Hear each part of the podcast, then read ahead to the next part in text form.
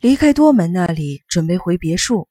途中经过朱旭陈尸的房外走廊时，从房间里走出了一位穿着连衣洋装、约莫三十出头的女人。她出声叫住了我们：“不好意思，请留步。请问尊姓大名？你是？我是警察。为了记住大家，所以想问一下名字。哦哦，原来如此。这么说，莫非你就是鬼点子？嗯，真是你呀。”鬼点子小姐扬起了两道柳叶眉，说：“那你又是谁呢？”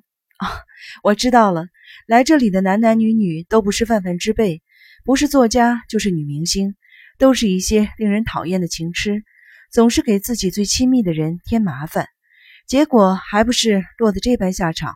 哎呦，您说的是。对了，侦办的怎么样啊？是不是掌握到了什么线索啊？凶手是哪个家伙呀？你问的太多了，不好意思啊，失言了。我正要离去，突然被他抓住了手腕，拉到了一旁。你还没有告诉我名字啊？这个嘛，用你那聪明的头脑猜猜看呀！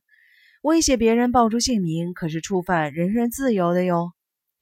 惹恼鬼点子的我，迅速的逃走了。三点，我和居士博士、伊玛夫妇在伊玛的房间里聊天。为了赢回亡人的遗骨，帮他出版全集的出版社老板、总经理、年轻的职工与亡人的一名弟子于上午抵达。可是，经过解剖的亡人的尸体尚未从本部运回来。运回来之后，就会立即火化。这村子虽然有焚尸工，却没有像样的火葬场，都是露天堆起柴薪，花上一整晚来处理。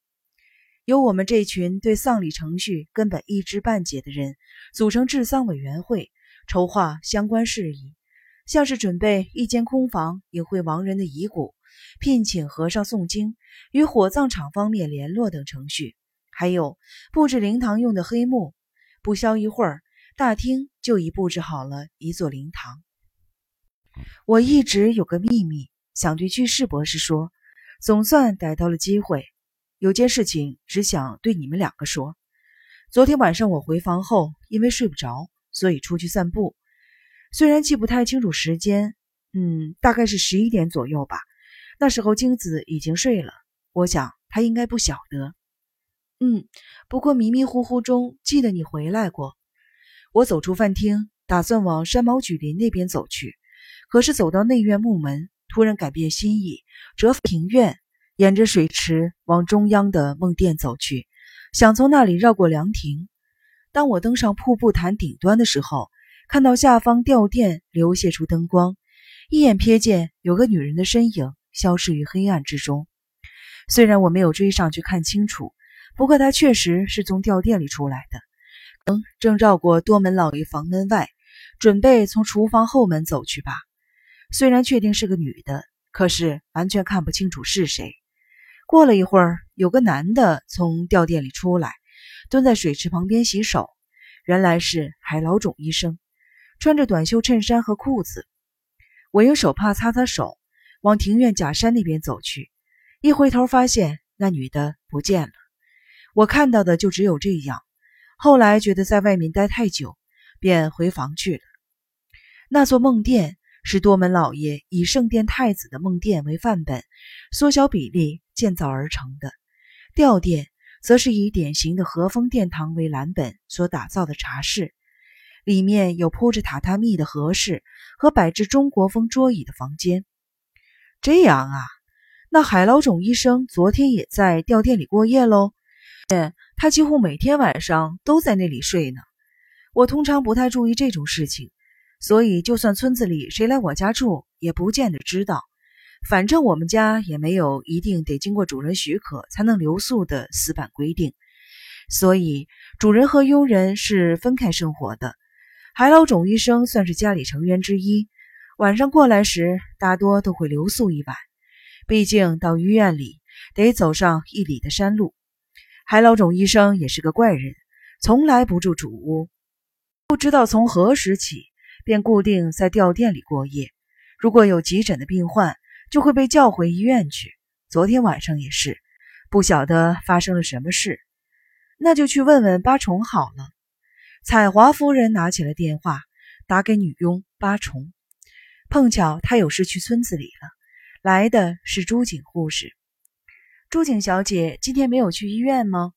嗯，今天警方找我问话，一直耗到了快中午。上南云老人家从早上就闹肚子疼，得帮他打针。是尤良婆婆吗？不是南云老先生。昨晚医院有急诊病患吗？没有，朱景护士冷冷地看了伊玛一眼，这么回答。那么你昨天晚上没碰到海老种医生喽？我想应该没有。海老种医生昨晚在吊店里过夜吗？今天是早上在家，至于他昨晚在哪儿，我就不知道了。朱景护士冷冷地别过头，一副我什么都不知道，别问我的样子。听，没有什么要问的了吧？嗯，辛苦你了。希望别因为问些怪问题坏了你的心情。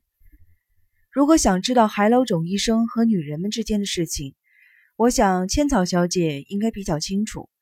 医生每次留在吊店过夜，千草小姐半夜大概都会过去一次吧。各位也许不知情，不过底下的人可都清清楚楚的。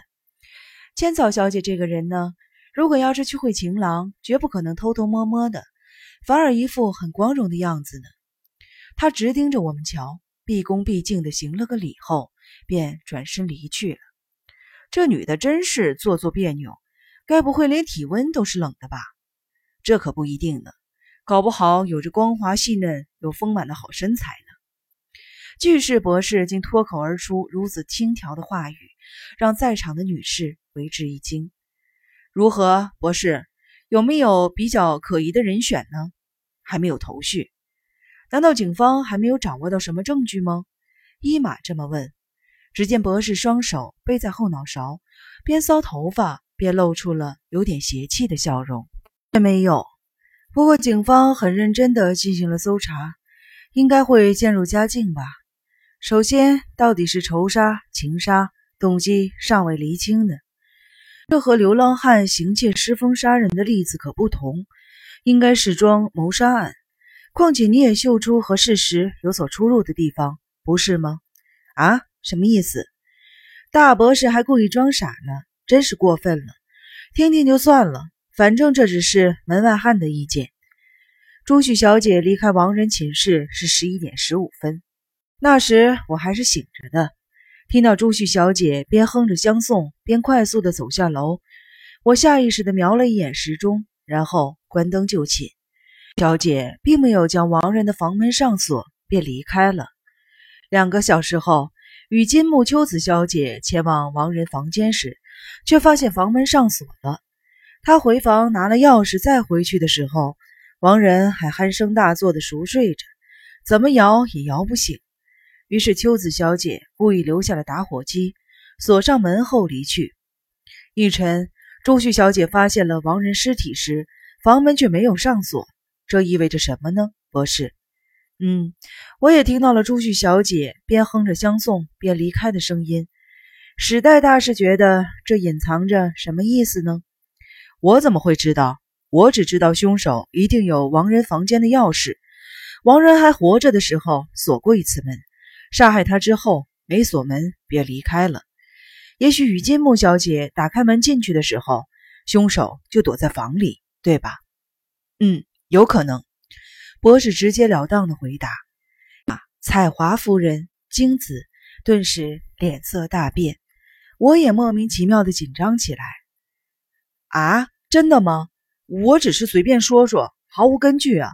凶手到底躲在哪里？这个嘛，如果雨金木小姐没有说谎的话，凶手大概也只能暂时躲在命案现场，也就是亡人的床底下。没有其他的地方可以藏身，这是猎犬警官、狗鼻子、书呆子刑警们的推测。不过充其量也只是猜测罢了。女人们紧张地叹了口气：“为什么会躲在那里呢？”彩华夫人大声地问：“这个嘛，要说明有什么理由的话，可能会被凶手耻笑吧。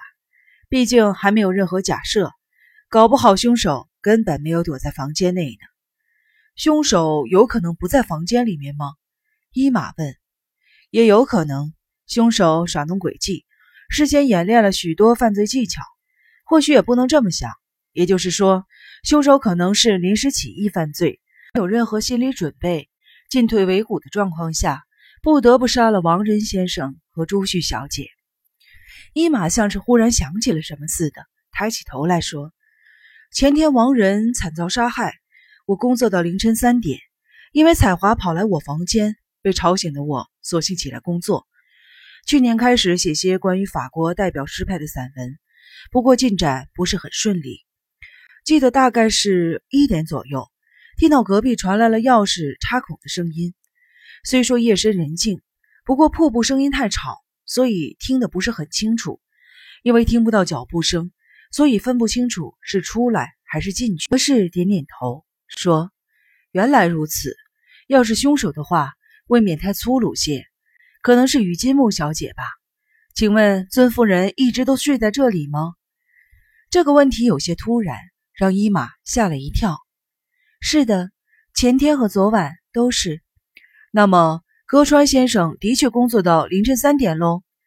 是的，不过那是前天的事情，昨天很早就睡了。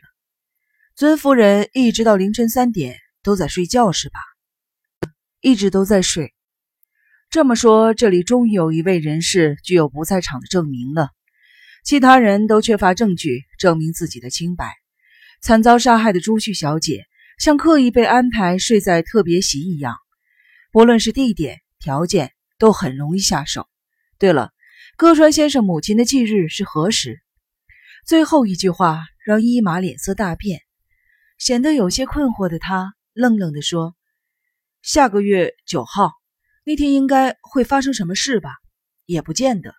不过还真搞不懂呢。那封恐吓信和这次杀人事件有何关联？